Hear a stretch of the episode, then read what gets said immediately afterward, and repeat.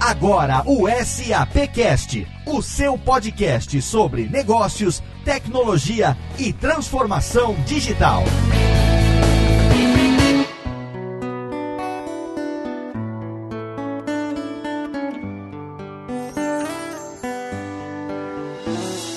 Olá, ouvinte do SAPcast, eu sou Léo Lopes e é com prazer que trago para você mais uma edição do SAPcast, o podcast da SAP Brasil, o nosso ponto de encontro quinzenal para falar sobre negócios, tecnologia e transformação digital. Não muito tempo atrás, no mundo das finanças, compilar e consolidar uma grande quantidade de informações financeiras todo final de trimestre era um trabalho enorme, tirava o sono da turma que trabalha nos departamentos financeiros das empresas. É por isso que sistemas financeiros sofisticados têm surgido surgido a fim de reduzir e, é claro, otimizar esse trabalho e a SAP faz exatamente isso como uma das soluções que ela oferece. Hoje a gente vai discutir como que a transformação digital tem afetado os processos financeiros das empresas e para falar sobre isso, eu tenho aqui diretamente da SAP Brasil a presença dos meus amigos de SAP Cash, começando por ele mais uma vez aqui, Rodrigo Murad. Tudo bem, Rodrigo? Tudo bem, Léo. E com você, tudo bem? Tudo jóia. Mais uma vez a gente aqui falando sobre finanças no SAP Cash, hein? É isso aí, com time de peso hoje. Exatamente. Para apresentar os nossos convidados, eu tenho aqui ele também, diretamente da equipe de marketing da SAP Brasil, meu amigo Maximiliano Cunha. Tudo bem, Max? Eu tô bem, Léo. E você, como estão as coisas por aí? Eu tô muito bem, as coisas estão bem. Agora parece que estão, né, retomando o rumo do crescimento, mas quem vai dizer isso pra gente são os nossos convidados. Eu quero saber quem foi que você convidou para falar sobre esse tema com a gente hoje, Max. Bom ponto, Léo. Vamos descobrir, né, o que tá acontecendo. Você tá retomando, você tá piorando. É por isso que a gente tem dois convidados de peso aqui hoje. E para começar, a gente chama quem é da casa. Pela segunda vez, a gente tem a honra de ter o Paulo Mendes. Paulo Mendes, para quem não sabe, ele é a pessoa aqui que tem a chave, ou melhor, as senhas do cofre da SAP. Ele é o CFO da SAP Brasil. Paulo, seja muito bem-vindo. Obrigado,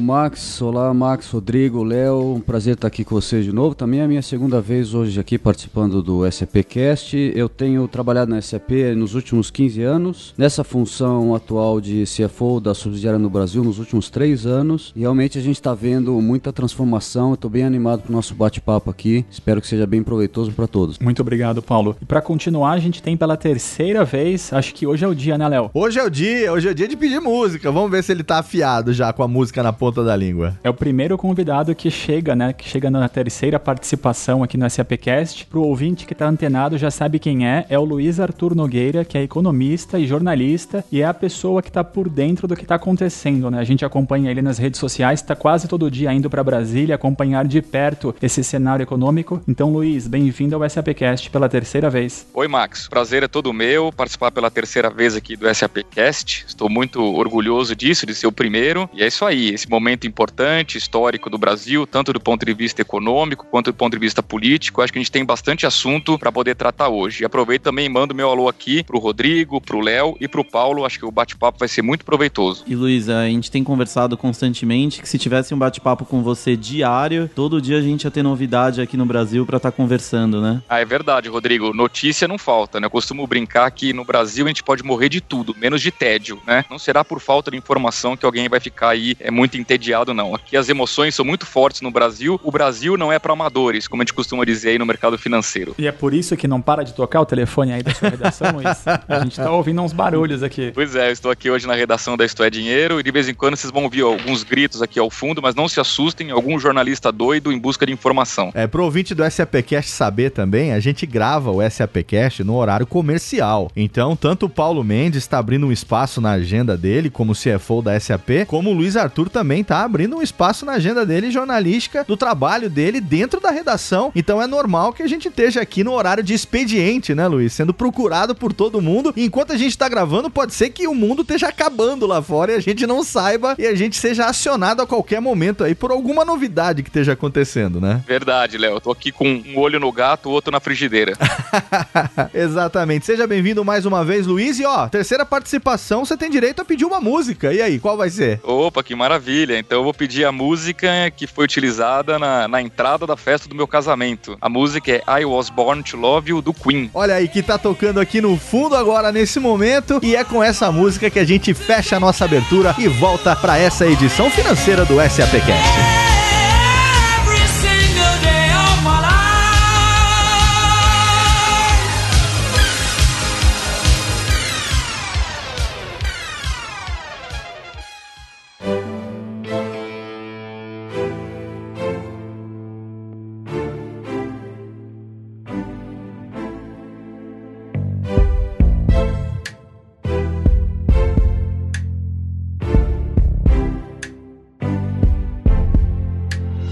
Você já esteve com a gente aqui no SAPcast duas vezes durante o ano passado. Muita coisa mudou desde então. A gente vê você aí indo direto para Brasília, cobrindo as polêmicas, cobrindo os temas urgentes da nossa economia que tem acontecido. E eu lembro que você no ano passado, nas duas vezes que teve aqui com a gente, arriscou fazer algumas previsões. A gente sempre brinca aquele exercício de futurologia, que no caso da economia é mais uma coisa de você perceber a tendência, a coisa como tá acontecendo, apesar da incerteza certeza, né? E a gente teve várias conversas naquelas ocasiões. Eu queria perguntar para você o seguinte: daquilo que nós conversamos, alguma coisa efetivamente aconteceu? Olha, Léo, na verdade, o que aconteceu de importante foi na área política, né? Eu me lembro de no nosso último bate-papo aqui no SPcast, eu ter dito que o Brasil estava preparado para a retomada do crescimento econômico. Eu previ agora para 2017 crescimento entre meio e 1% do PIB, né, que é o produto interno bruto, é o crescimento econômico. E infelizmente esse cenário está ficando cada vez mais difícil de ser atingido, eu diria que hoje está muito mais próximo de meio por cento do que de um, por um único motivo, a crise política. Né? A Lava Jato sempre foi o maior risco para o governo Temer. Nós tivemos recentemente as gravações polêmicas e bombásticas da JBS, que envolveram o presidente Temer, e isso, claro, deixou o cenário econômico um pouco mais nebuloso. Mas, como sempre, Léo, continuo otimista em relação ao Brasil. É um olho em Brasília, o outro na economia. Eu acho que, em última análise, os empresários precisam, de alguma forma, continuar conduzindo suas empresas sem ficar pensando muito em Brasília, porque se a gente for dar muita bola no tamanho da crise política, a gente fica parado. E acho que ficar parado nesse momento não é a solução para o Brasil. É, Luiz, e é tão quente esse tema que a gente vai antecipar esse programa. Para o ouvinte que não sabe, a gente já tem preparado o programa da segunda-feira que vem, mas a gente vai aproveitar a sua presença aqui e também a do Paulo Mendes. E na próxima segunda é esse programa que vai para o ar, né? Não dá para a gente esperar para colocar esse assunto no ar. É verdade, Max, porque em uma semana pode mudar tudo, né? Tá difícil prever se a gente vai ter o presidente Temer até o fim do mandato dele em 2018, imagina a gente prever o que vai acontecer nas próximas semanas em termos políticos. Então eu diria assim, a economia está preparada para o crescimento econômico, mas a incerteza política, infelizmente, está atrapalhando um pouco os negócios das empresas. Luiz, nesse tom positivo que você falou de sempre tentar manter o otimismo, queria contribuir aqui com o seguinte, a gente tem percebido do lado corporativo, no lado de fazer negócios no Brasil, que infelizmente a gente tem se acostumado com essa incerteza do lado político econômico, porém o lado bom de toda notícia, como sempre existe, é de que a vida continua, as empresas estão pensando em investimento longo prazo, estão pensando em renovação de tecnologia e estamos seguindo com os negócios sendo realizados a todo vapor. Isso, sem dúvida, é uma boa notícia, apesar de tanta instabilidade no cenário externo. É isso aí, Paulo, concordo com você. Acho que as empresas não podem ficar esperando a crise passar para tomar uma decisão importante e fundamental, que é a transformação digital. Né? O futuro está aí, mais cedo ou mais tarde, com crise ou sem crise, ele vai chegar. E ser digital não é uma opção, não é uma escolha, é uma necessidade, é uma questão de sobrevivência. Eu acho que as empresas, mesmo hoje num cenário de crise política, não podem ficar de braços cruzados esperando o futuro, o céu de brigadeiro chegar. Então o que eu acho que tem que acontecer é o seguinte, a decisão tem que ser tomada hoje, em meio a esse cenário de crise, para que no futuro, com a retomada do crescimento econômico, as empresas possam colher o fruto da transformação digital. E Paulo, com toda essa volatilidade que a gente tem vivenciado, tem passado, como que um CFO pode se preparar? Como que ele pode pensar no dia seguinte, pensar no que vem por aí?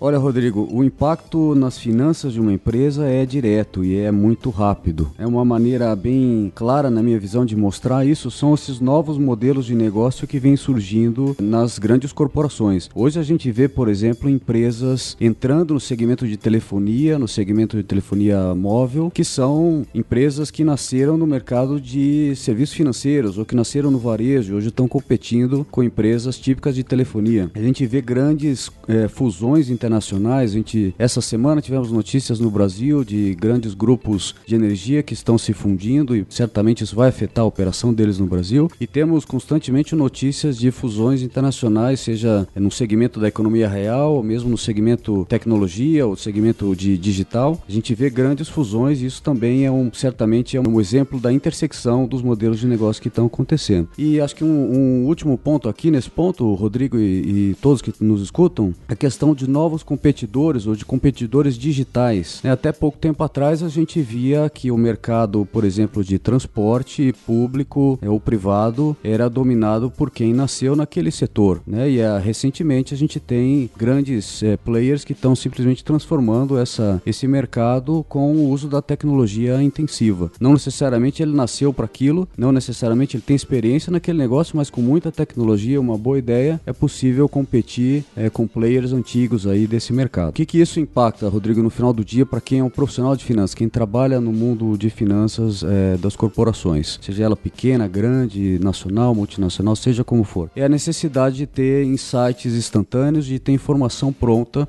informação de confiança que você possa usar em tempo real. O tempo, tempo é dinheiro, nunca foi tão verdade nos dias atuais a partir do uso intensivo da tecnologia e nesse mundo digital que a gente vem passando. E Paulo, em termos de números, tem alguma coisa para dar mais perspectiva para o ouvinte sobre isso que você está falando? Legal, a gente que é de finanças e economia, trabalhamos sempre com número, com dados, que acho que isso fala mais do que qualquer palavra. Tem dois números aqui que eu gostaria de destacar, que é o seguinte, o primeiro diz que 90% dos dados mundiais foram gerados nos últimos dois anos. Isso é impressionante, né? Quando a gente fala de informação disponível, de Big Data, a gente não tem ideia de quão nova é essa informação e em quanto tempo ela se renova. A velocidade de geração de dados, de dados que são relevantes, se renova a cada instante. E o segundo ponto é a questão do processamento na nuvem. A gente escuta muito falar de nuvem, de cloud computing, mas a gente às vezes não entende qual é a dimensão disso no dia a dia. Hoje nossa conta bancária está na nuvem, nossa informação de compra via celular está na nuvem e a informação das grandes corporações cada dia mais está na nuvem também. Então o número interessante aqui é que até 2019, estão falando de um ano e meio aproximadamente para frente, 86% dos processamentos de informação serão feitos na nuvem e não mais na casa do cliente, não mais numa máquina física que pertence ao cliente.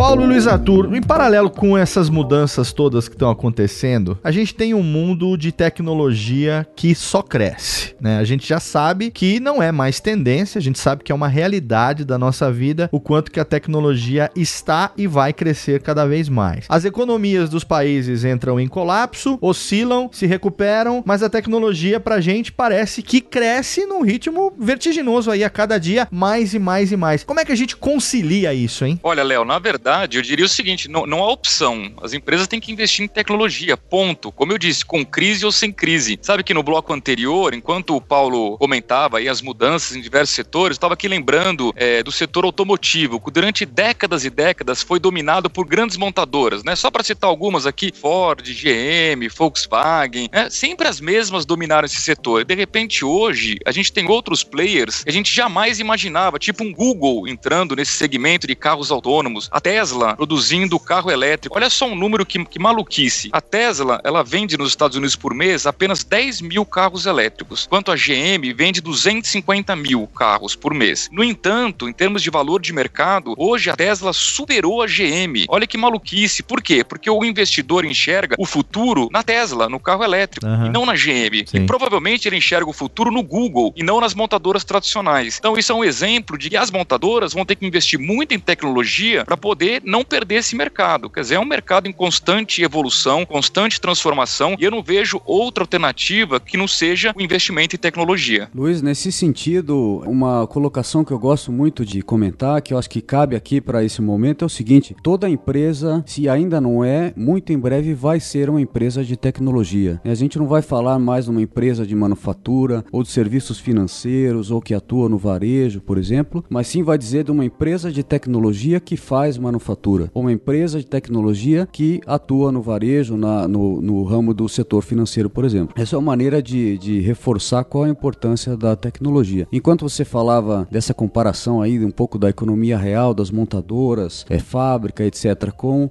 empresas de tecnologia, eu lembrei do seguinte aqui, Luiz. A SAP, alguns é, meses atrás, passou a ser a empresa de maior valor de mercado, de maior market cap, o termo usado aí no mercado financeiro, da Alemanha. A SAP é uma empresa empresa alemã já de um pouco mais de 40 anos. Isso significa que as empresas típicas alemãs e que são grandes, são fortes e são conhecidas pelo grande uso de, de produtos de engenharia ou de produção, etc., como as próprias montadoras ou empresas de tecnologia. Isso significa, Luiz, que empresas tradicionais, como as próprias montadoras ou empresas que têm grandes produções de máquinas, etc., que são talvez a grande marca da indústria alemã, passaram hoje a ser menos valorizadas pelo mercado financeiro do do que uma empresa de tecnologia como a SAP. Que fica o exemplo aí, como você colocou, de qual a importância da tecnologia e que a tecnologia passa a ser a base de toda operação de qualquer empresa em qualquer setor da economia. O Paulo, e considerando isso tudo que a gente falou agora sobre tecnologia, a gente aqui na SAP vira e mexe, a gente tem ações de marketing que a gente está fazendo para o público de finanças. Inclusive a gente é parceiro do IBF, né, que é o Instituto Brasileiro de Executivos de Finanças. Então a gente está muito próximo desse público. Como é que você sente conversando com esse público que também, né, que são seus pares no mercado? Qual que é o impacto maior que a tecnologia tem trazido para o executivo de finanças? Max, justamente pelo que a gente falou há pouco, a importância da tecnologia, que isso passa a ser um diferenciador das empresas, etc. O profissional de finanças também precisa ser fluente nesse mundo, saber falar um pouco dos termos de tecnologia e não somente saber comprar tecnologia. Normalmente o profissional de finanças é aquele que ajuda a tomar uma decisão em termos de retorno do investimento, em termos de o que isso vai gerar de produtividade para a empresa. Mas hoje o profissional de finanças tem um protagonismo muito maior na liderança da tecnologia da sua organização. A gente pode dizer que, inclusive, isso são dados reais também de uma pesquisa que a SAP usa. O que o CEO da empresa espera do CFO ou do líder de finanças é que ele seja de fato o protagonista e quem encabeça a transformação digital nas companhias. E por que que isso acontece? Porque essa função ser colocada debaixo do chapéu do profissional de finanças. Acho que por algumas razões. É, primeiro que o profissional de finanças normalmente tem uma habilidade maior com planejamento e com coisas de longo prazo. Né? Então a gente fala de transformação, de investir hoje para colher o retorno amanhã e saber como isso impacta seu produto, seu mercado. Naturalmente isso é uma tarefa que o profissional de finanças tem habilidade para fazer. Outro aspecto nesse sentido é o fato de que o profissional de finanças também é um usuário da tecnologia. Imagina só você que quanto mais rápido a tomada de decisão financeira puder acontecer, melhor é o mid distancio da concorrência e mais bem posicionado no mercado eu estou. Então, o CFO, que é de fato um usuário intenso de tecnologia que sabe tirar bastante proveito dos dados que tem, transformando os dados em informação útil para tomada de decisão, sai na frente sem dúvida alguma. Então, nessa nova economia digital, nós temos alguns competidores digitais que não existiam antes. E as barreiras entre as empresas estão quase invisíveis. Como uma empresa que busca crescer tem que pensar sobre investimentos, fusões e aquisições e novos modelos de negócio? Rodrigo, a maneira como eu vejo isso na SAP, eu acredito que vale também para outras empresas, é de que o caminho é a inovação. Né? A tecnologia é a base de tudo, como a gente falou, mas a tecnologia que me permite inovar e de fato ser diferente do meu competidor. A gente falou há pouco tempo de que competição não existe mais entre players ou entre empresas que estão sempre no mesmo setor. Quem é de um setor através da tecnologia pode passar a competir com quem nunca se esperava que competisse antes. E nesse sentido, quem vai se diferenciar quem investir em inovação efetivamente. E aí um pouquinho do, dos números da SAP que talvez ajude a entender isso. A SAP atua com vários setores da economia e isso, acho que os números da SAP nos ajudam a entender melhor aqui qual a importância da inovação. Né? Ao vender soluções de tecnologia para diferentes setores da economia, como produtos financeiros, como agribusiness, como manufatura, como óleo e gás, etc., a SAP tem alcançado nos últimos dois anos cerca de 70% da sua receita vem do portfólio de inovação. Isso significa que a SAP, como uma parceira de negócio e provedora de soluções para diversos setores da economia, tem ajudado esses setores a inovar efetivamente. Então, aquela tecnologia mais clássica e aquilo que efetivamente fez a SAP se destacar é, no segmento de tecnologia, de dois anos para cá é algo que vem se transformando. O portfólio da SAP se transformou e hoje passa a atender é, empresas com tecnologia que é bastante diferente do que era até pouco tempo atrás. Gostaria de dar um, um exemplo, Rodrigo, Max, Léo, e Luiz, é, do que vem acontecendo na própria SAP nesse sentido de inovação. Talvez o nosso público hoje aqui que nos acompanha, se é um público que trabalha mais com finanças, já tenha escutado falar sobre o IFRS 15. Essa é uma nova regulação internacional da maneira de reportar a receita de empresas. Né? E não vou aqui dar muito sono em ninguém, Léo, com esses termos de finanças, mas só para dizer que o IFRS 15, que é uma obrigação de empresas que reportam, tem suas ações nas bolsas internacionais e reportam seus resultados conforme esse padrão é, de contabilidade, precisa se adaptar e a tecnologia ajuda nesse sentido. A SAP, apesar de ser uma empresa de tecnologia, ela não é diferente. Então a gente também está fazendo aqui a implementação de um módulo do RP da SAP,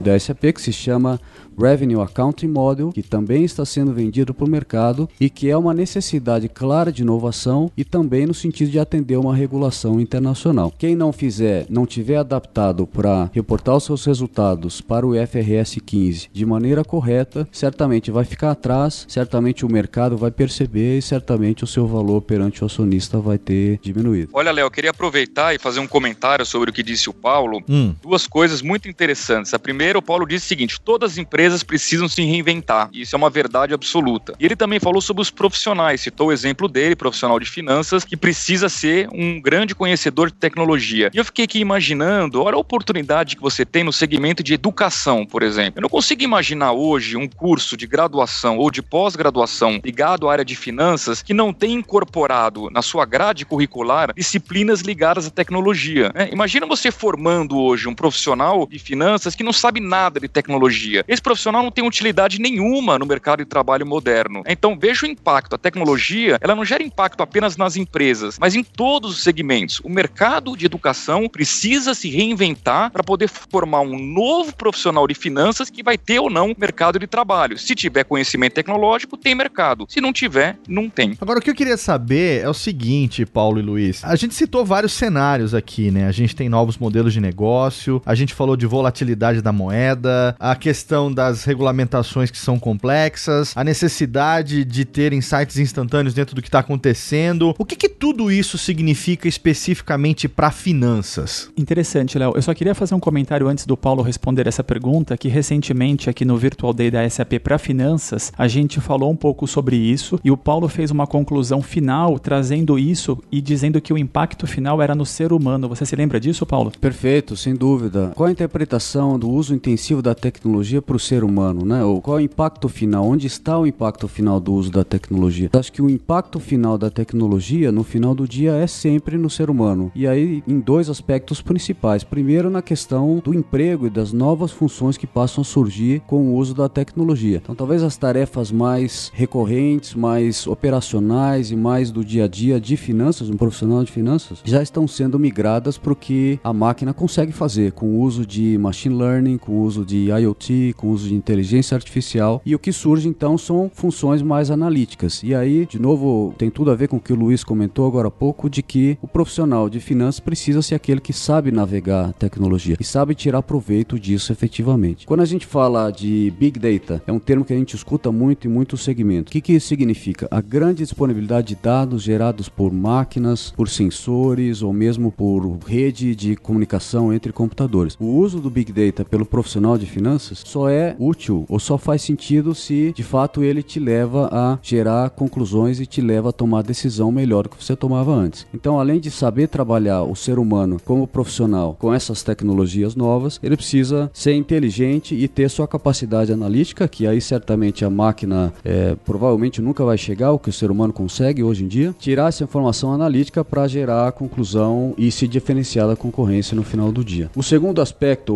Max, sem dúvida alguma, do impacto da tecnologia no ser humano é através do consumo. A maneira de consumir está mudando. A maneira de se deslocar para uma cidade como São Paulo, a maneira de se pedir pizza para comer em casa no final de semana, a maneira de interagir com a família, tudo isso vem mudando com o uso intensivo da tecnologia. Inclusive, isso talvez é uma, até uma pauta para um, um novo SAPcast de abordar um pouco como a tecnologia vem impactando as relações humanas. Né? Mas acho fundamental destacar de que a tecnologia por si só não resolve nada, ela impacta o ser humano e tem que trazer benefício para o ser humano, é isso que a SAP vem buscando no final do dia. Sensacional, Paulo, é isso mesmo. E a sua sugestão de pauta já ficou anotada. E agora eu queria emendar essa pergunta para o Luiz Arthur também, que está sempre com a gente, já participou de vários eventos. Você tem notado essa mesma mudança que o Paulo comentou, Luiz? Ah, sem dúvida, Max. É, isso só cresce. Né? As empresas já perceberam que não há outro caminho, é o caminho da transformação digital. E eu, eu tenho sentido, tanto nos eventos da SAP quanto em outros eventos, de alguma forma abordam essa questão de tecnologia, que as empresas estão incorporando isso no seu dia a dia e, mais do que isso, estão incentivando os seus funcionários a entender do assunto. Né? Não importa a área, seja no exemplo do Paulo, que é uma área de finanças, seja numa área mais administrativa, mais de RH, no setor de vendas, em todos os setores de uma empresa, o tema tecnologia tem sido um tema obrigatório. E o mais importante foi o que o Paulo disse. No final do dia, o impacto tem que ser no ser humano, porque a tecnologia pela tecnologia não faz sentido nenhum se ela não tiver uma utilidade para o ser humano no final do dia. E Luiz, não dá para deixar a sua participação aqui sem a gente que escutar um pouquinho de você sobre o que vem por aí. Economia e política em poucas palavras. Sei que é um desafio, ainda mais no nosso dia a dia aqui do Brasil, mas será que você tem alguma coisa para contar pra gente do que vem por aí? Ah, com certeza, Rodrigo. Olha, de uma forma bem resumida, nós temos um cenário político ainda incerto, mas eu diria que o mais importante do que a gente saber se o presidente Michel Temer vai chegar até o fim do mandato dele em 2018 ou não, mais importante do que isso é a gente saber se as reformas estruturais, principalmente a reforma trabalhista e a reforma da Previdência, se elas serão ou não aprovadas no Congresso Nacional. O meu cenário econômico é muito simples. Se a resposta for sim, as reformas serão aprovadas, o cenário econômico é promissor. Se a resposta for não, eu diria que o cenário é preocupante, ele é incerto. Tá? Eu acho que o bom senso, final das contas, vai prevalecer e o Congresso vai aprovar essas reformas. Nesse cenário, eu vejo com otimismo o futuro do Brasil, o futuro da nossa economia. Eu acho que o pior da recessão já passou, a gente já começou um processo de retomada do crescimento econômico. A dúvida é se essa retomada será mais lenta ou mais rápida. Essa lentidão ou essa rapidez vai depender diretamente, como eu disse, da disposição do Congresso Nacional de aprovar as reformas estruturais. Luiz, eu sei que você durante muito tempo fez um programa ao lado do professor Delfim Neto, que é uma sumidade, das, dos poucos economistas aí que são unanimidade no país. Eu gosto muito da frase dele, queria que você nos, nos ajudasse aqui, de que fala algo como o Brasil é grande o suficiente para ninguém conseguir derrubá-lo ou interromper é, no seu crescimento, no seu avanço econômico. Como é que diz isso mesmo? É isso mesmo, Paulo. Ele costuma dizer o seguinte, que nenhum político é competente o suficiente para acabar com o Brasil, né?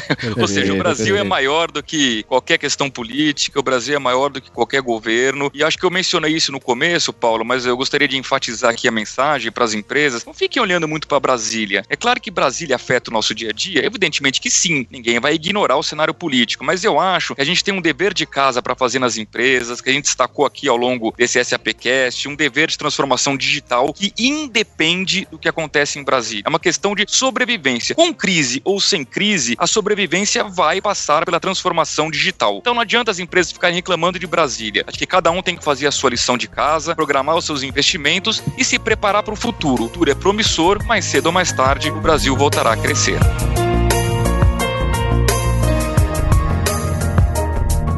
Falar sobre finanças é sempre um tema atualíssimo e é sempre bom a gente receber aqui no SAPcast pessoas que trabalham com isso no dia a dia, apesar das suas agendas tão ocupadas. A gente agradece muito por terem aberto um pouco do seu tempo pra gente. Então eu quero agradecer aqui o nosso amigo já, como diria o grande sócio do SAPcast, ele que tá aqui pela terceira vez, Luiz Arthur Nogueira, diretamente da redação da Isso é Dinheiro, com telefone tocando, com gente entrando, com as coisas acontecendo. Ele tá aqui compartilhando com conhecimento com a gente no SAPcast. Obrigado, Luiz. É isso aí, Léo. O prazer foi todo meu. Agradeço a você, ao Rodrigo, ao Max, ao Paulo. Foi um prazer essa terceira vez. E já que eu tive direito de escolher uma música no começo, gostaria de ver se no final a gente poderia encerrar com ela de novo, né? Aí was born to love you, Queen. Afinal de contas, já que eu sou o primeiro, né? Tá eu certo. tenho esse privilégio aí.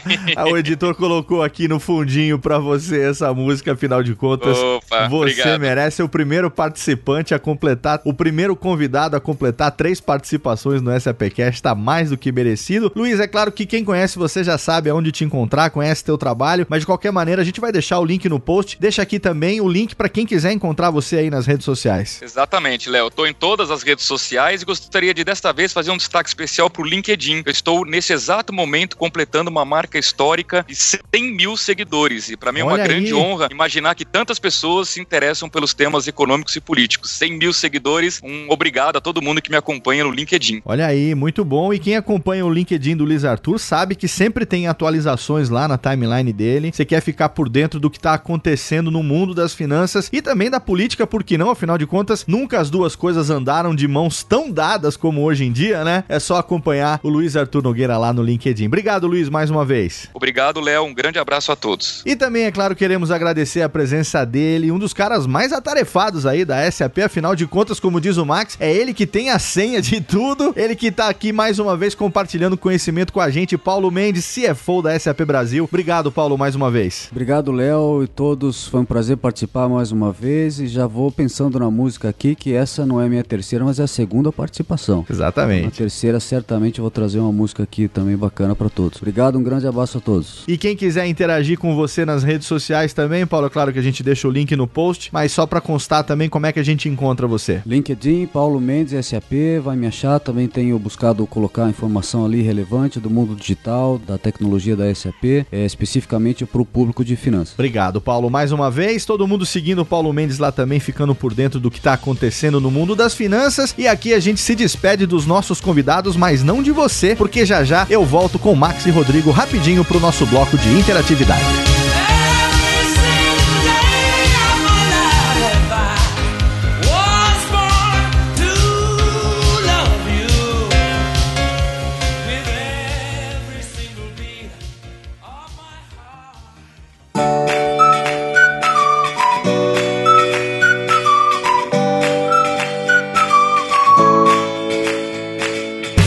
Mais uma edição do SAPcast, mais um bloco de interatividade. Max Cunha e Rodrigo Murad aqui comigo. Eu tô sabendo que o Max Cunha tem um recado especial aqui pro nosso ouvinte. O que, que é, Max? É isso mesmo, Léo. A gente tem o SAP Virtual Day chegando. O nome desse é A Era Digital para os Negócios do Século XXI. É um evento 100% virtual que acontece no dia 28 de junho. Começa às 9h30 da manhã. E, para quem acabou de ouvir o nosso SAPcast, o Luiz Arthur é quem conduz esse evento. Ele vai ficar conosco durante toda a manhã do dia 28.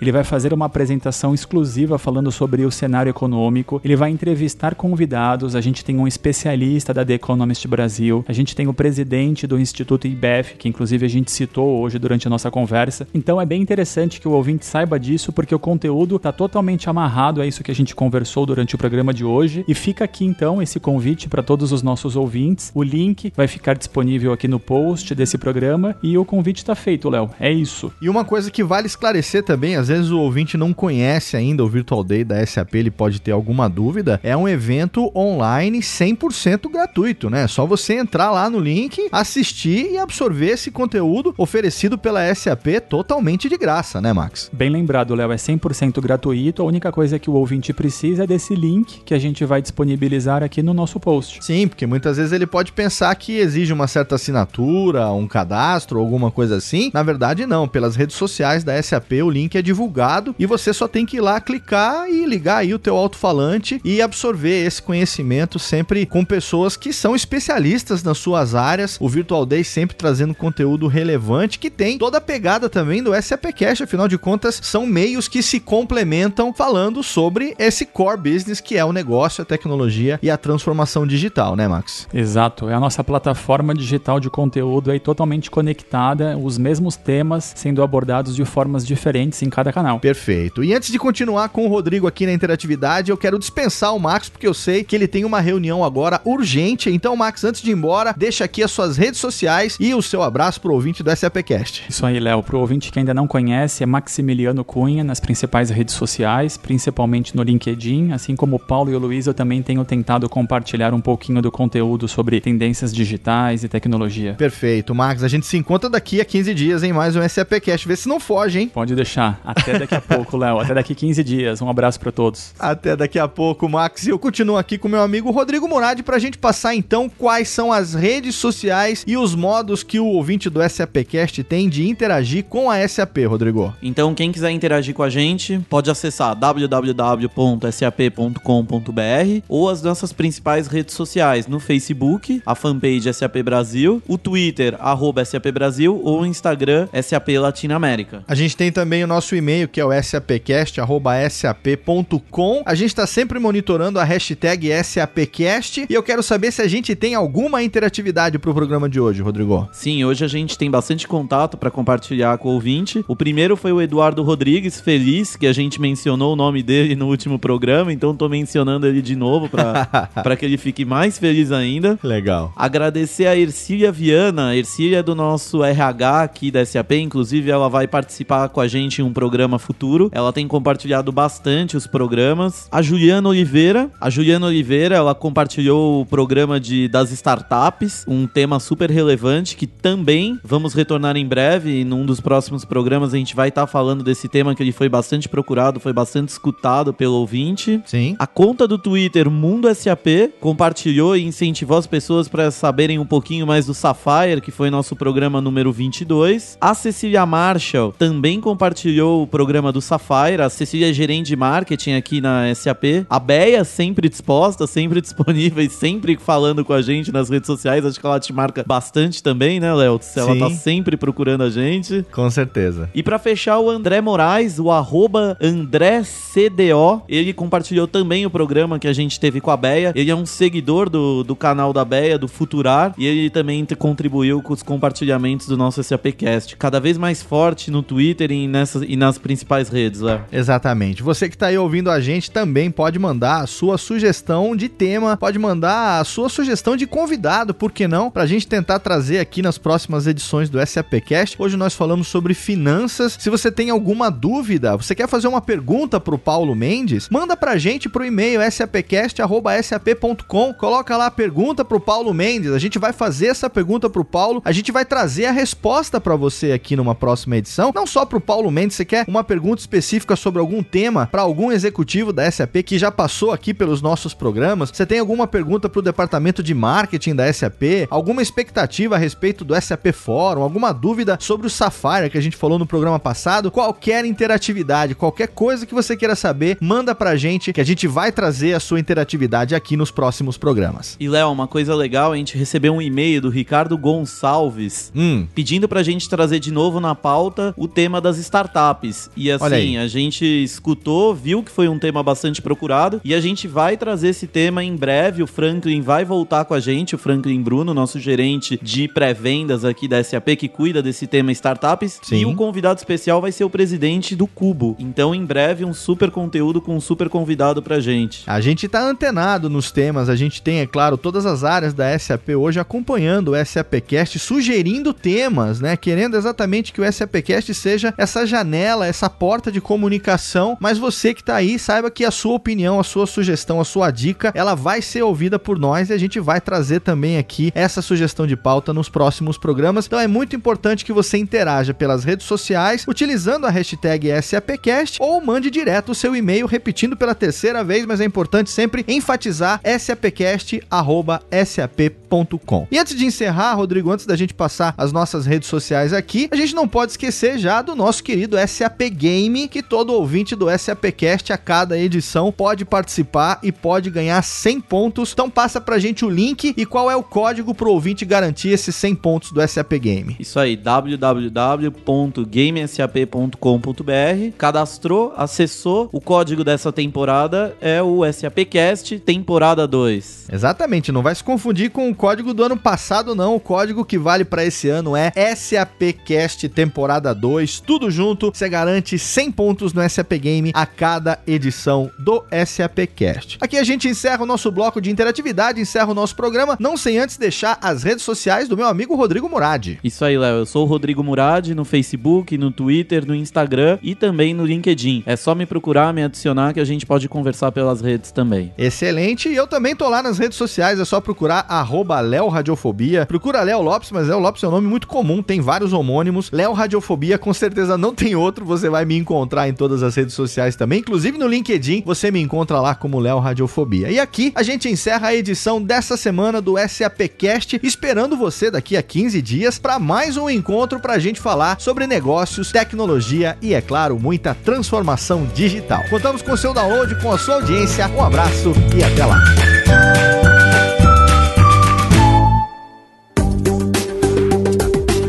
Mais conteúdo SAP, acesse sap.com.br.